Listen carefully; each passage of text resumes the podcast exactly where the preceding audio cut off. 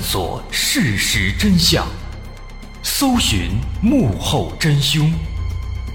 欢迎收听《绝密档案》。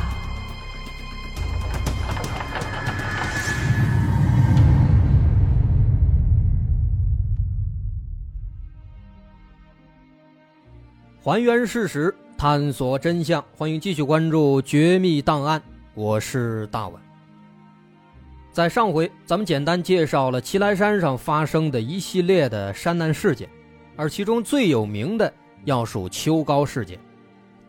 说这个秋高事件啊，有很多奇怪的地方，比如说，沿着山路散落了一地的个人物品、登山工具；再比如那串可疑的脚印。再再比如，最后发现的插在地上的三双筷子，这些线索都代表了什么呢？这起山难事件的真相到底是什么样的？这会儿咱们一块儿来分析分析。咱们挨个疑点的来说，啊，先来看看那串奇怪的脚印。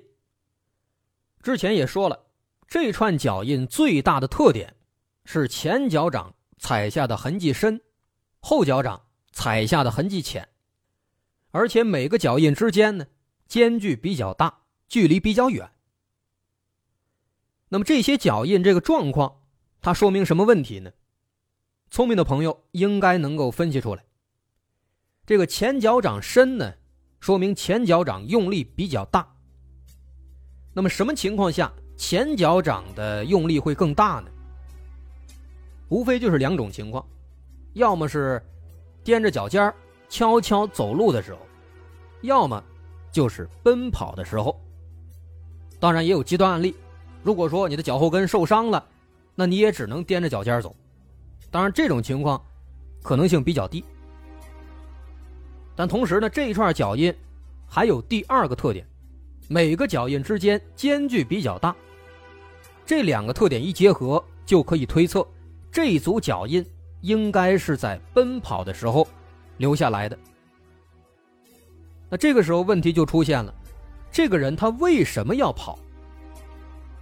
再一个，这组脚印只属于一个人，这说明另外两个人当时不在场。那么另外两个人又去了哪里呢？我们只能猜测，这个人也许和其他俩人走散了，然后呢遭遇了某些危险。也许是大型动物的袭击，所以他只能够奔跑逃命，这是一种合理猜测。但问题在于，当时搜救队沿着这串脚印一直往前走，最终发现这串脚印来到了一处瀑布的上方，前面无路可走了，再走就跳瀑布了。于是呢，这串脚印他又折返往回走。最终又走回到了最开始发现脚印的那个地方附近。再之后，这串脚印就消失了，看不见了，突然中断了。哎，这个情况很有意思。如果说真的像刚刚我们猜的，是有野生动物在攻击他，在追他，那么他在跑到瀑布之后，为什么还能够安全的折返回来呢？这个情况似乎是不太合理的。那如果硬要解释，那只能猜测，也许是追他的这个东西啊，后来可能发现追不着，自己撤退了，所以这个人呢，他才得以返回。但这个解释的确是很牵强的。那这是第一个疑点，针对那串脚印。那第二个比较大的疑点呢？在于插在祁来山北峰地面上的那三双筷子，这三双筷子，它代表什么意思呢？据说啊，据说啊，当地的这个原住民会把这个情况呢当做一种求救信号，但这个说法目前没有得到证实。我们自己也查阅了很多相关资料，有的说往这个山上插木棍之类的东西呢，寓意是为山撑腰。啊，自己老了之后腰不疼腿不酸。也有的说呢，说插这个木棍啊，是为了祈福登山平安，但是唯独没有资料说他有这个求救的意思。那还有人说，说这个三双筷子，这三这个数字呢，本身它代表的就是求救的意思。那这个说法倒是有那么一点靠谱。三，这的确是一个求生的数字，在国际通用的各类求救信号当中，几乎都是三下为一个单位。比如说用镜子反光，或者用手电筒求助，都是让这个光闪三次。然后间隔一段时间，再开三次。再比如，这个烟雾求助法，在野外点燃三堆篝火，摆成等边三角形，飞机一看就知道，哦，这是求救信号。所以从这个角度来看啊，把这个插筷子这个行为理解成求助，有一定的道理。但问题在于，既然这个三，它代表了求助。那么这个人为什么他非要插三双筷子呢？他直接插三根筷子，那不是更方便吗？不是更快吗？这三双筷子数起来就是六根了，这六根它很容易让人误解。啊，这是第二个疑点，也是整体事件当中最吸睛、被人过度解释的最多的一个疑点。另外，第三个值得关注的疑点呢，可能很多朋友已经忘了。就是那个笔记本，啊，笔记本上字迹非常潦草，非常凌乱，根本看不出来写的是什么。据说后来警方对这个笔记本进行了仔仔细细的观察研究，这个上面绝大多数的文字呢，依然是分辨不出来，只能大概的分辨出来两个字，一个是我，一个是来。但光凭这两个字，显然是得不出什么结论的。不过呢，这种极度潦草的字迹，倒是给人以很多的猜测。大伙儿都在想，这个人身上到底发生了什么？他是在什么样的情况下，才写下了如此潦草的字迹呢？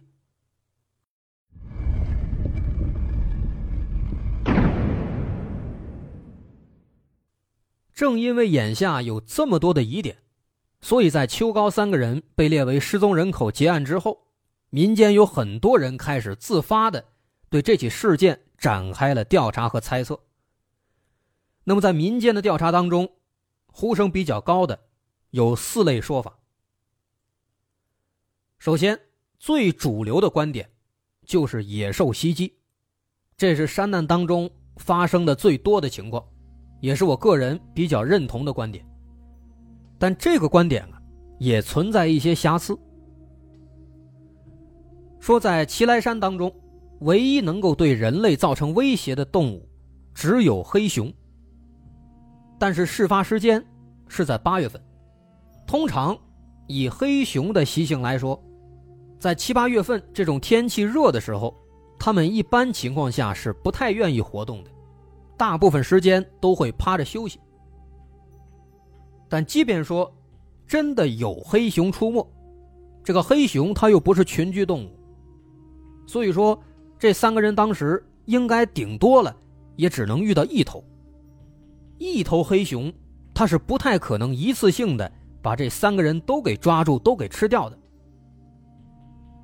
那有人就说了，说也许三个人啊分头逃跑，都遇到黑熊了，被黑熊逐个击破了。啊，那你要这么说的话，这可能性也存在，但这可能性也太低了，可能连百分之一都不到。啊，已经可以忽略不计了。所以说，综合起来看呢，就算说有黑熊出没，它确实可能会让秋高三个人分开逃跑。但问题在于，即便说真的有人被熊吃了，那大概率也不会说三个人都被熊吃掉，总会有人生还嘛。所以说，这个遇到野兽的这个说法呢，其实没那么严谨。当然，它依然是可能性最高的一个说法，也是呼声最高的说法。那第二个呼声比较高的说法认为，说当时这三个人在山里迷路了，最终活活饿死。这个说法的确，它也是众多山难事件当中发生概率比较高的，但是放在这个事件当中，它不太可能。因为如果说真的是迷路了，那他们没有必要。把身上这个随身物品都给扔掉啊？这是没有理由的。另外，也不能解释他们为什么在奔跑，为什么记下那些非常潦草的笔记，为什么要在地上插三双筷子？啊，如果说他们是迷路了，同时又遇到了野兽，那么相对来讲还更合理一些。这是有关迷路这个说法。另外，第三个猜测啊，在咱们看来就有点扯了。这第三个猜测呢，认为这仨人啊是要偷渡离开台湾。换句话说呢，当时很多人都觉得说这三个人是大陆安插在台湾的间谍。可能他们三个人啊已经完成了这个自己的任务，要回到大陆，回家了。你看这个说法，其实就能够反映出一些这个政治方面的问题，而且呢，这还是民间的呼声比较高的说法。啊，对这一点咱们不方便多说，大伙儿得自己仔细品啊，仔细品。那这个猜测呢，咱们其实也不用多说，它其实可以用这个荒谬来形容了。你想，如果说真的是要偷渡，为什么非要爬山偷渡啊？你爬山怎么偷渡啊？而且为什么还留下那么多的随身物品呢？留下这个奇怪的记号呢？这不是更加的引人注意了吗？另外，警方当时。对这三个孩子他们的这个家庭状况，也做了一些调查。这几个人呢，家境都不错，也没有什么政治方面的这个问题，没有政治方面的这个接触和工作。所以这个说法非常荒谬。咱们跳过看第四个说法。这个第四个说法呢，认为这是一起刑事案件，这三个人可能是被杀害了。啊，这种说法呢，这种猜测呀，其实它是各种灵异事件都会有的一种主流猜测。那咱们都知道，大部分灵异事件不是意外，就是刑事案件，只有极少数的可能确实科学不太好解释。啊，所以这其实是一个基本常识。但是放在这起事件当中啊，跟麋鹿那个说法一样，他也站不住脚。你想，首先这三个人是什么人？普通大学生，社交网络非常简单，警方都查了，没有得罪过任何人。其次，登山管理部门，他们这个登记上啊，没有记载任何其他的可疑人员的上山记录，没有别人。再次，根据仅有的线索来看，现场没有发现任何打斗等等的可疑的痕迹。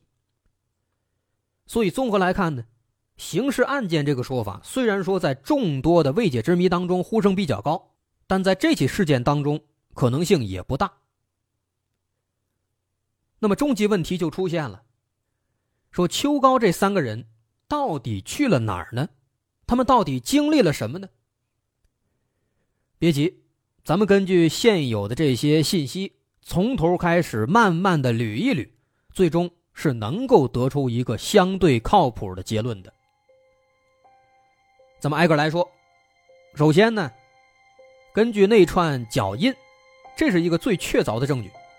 这个证据可以证明三个人肯定是分开了，而且呢，应该是遇到了危险。但他们是在遇到危险之前分开的，还是在遇到危险之后分开的，不好说。不过呢，从合理想象的角度来看的话，遇到危险之后再分开的可能性更大。毕竟，如果在遇到危险之前，三个人主动就分开了，这显然不利于他们继续生存。而在面临危险的情况下，分开逃跑，逃生率会更大，这是尽人皆知的。所以说，有可能是遇到危险之后，三个人才分开的。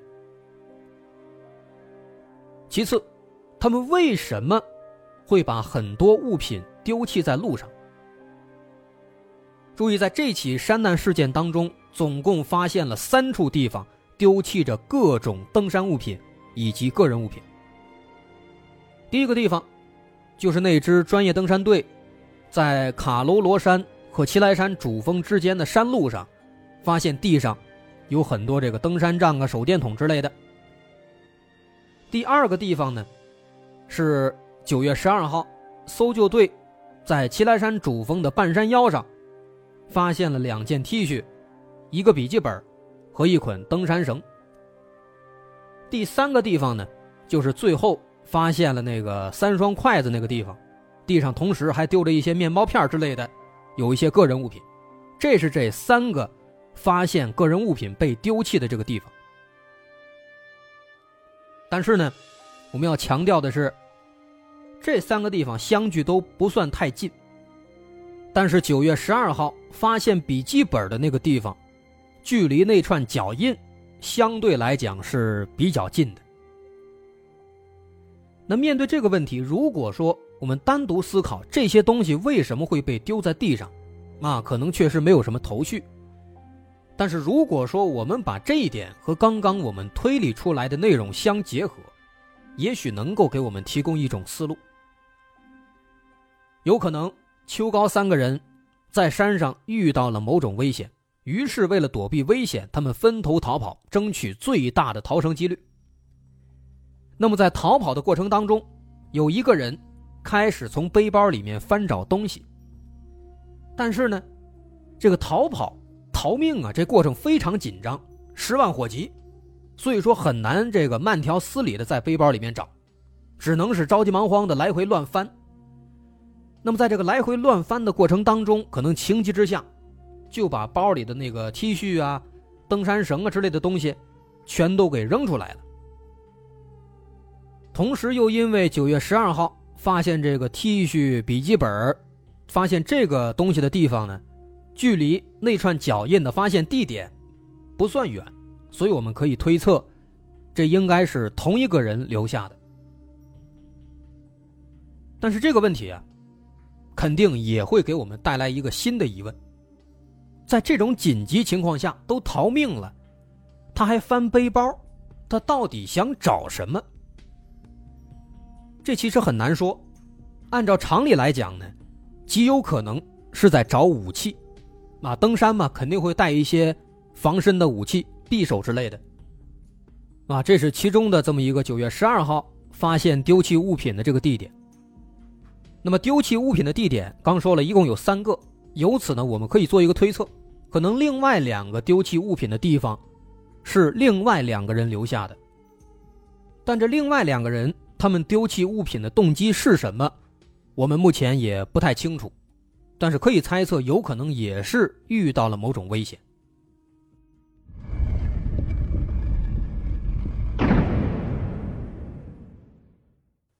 那么，针对这个翻找背包、把东西都翻出来的这个行为呢，在民间啊，有一种极为大胆，甚至听起来极为夸张的这么一种猜测，说当时。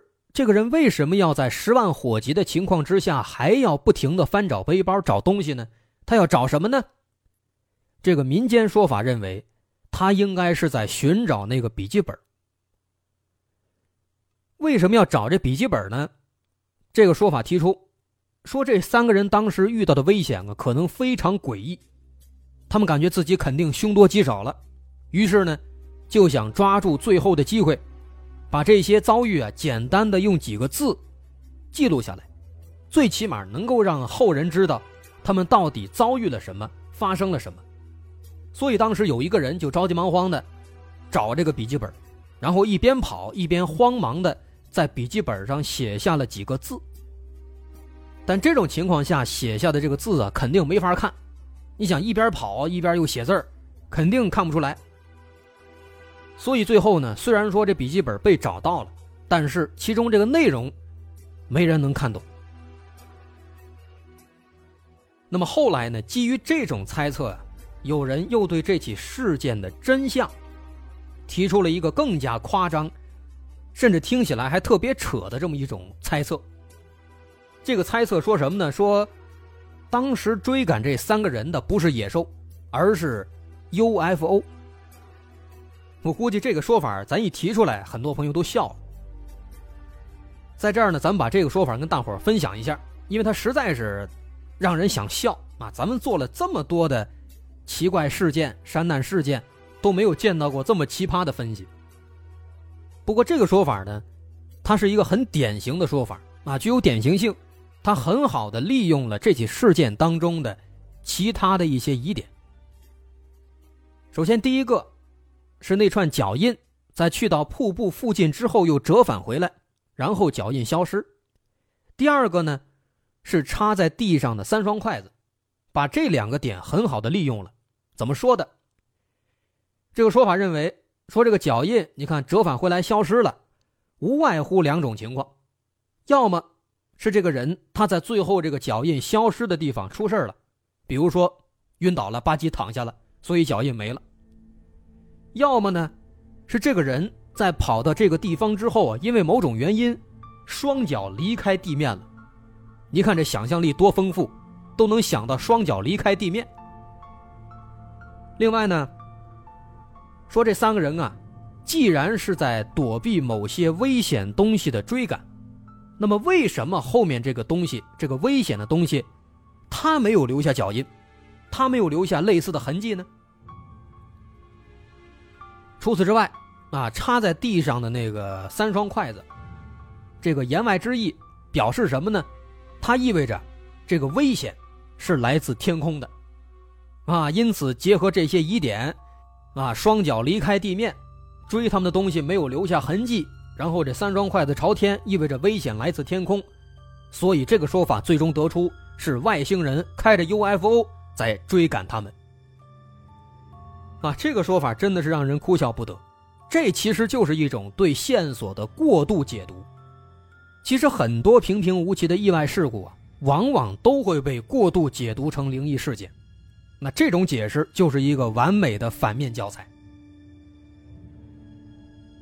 那么往回说，这起事件到底是怎么回事啊？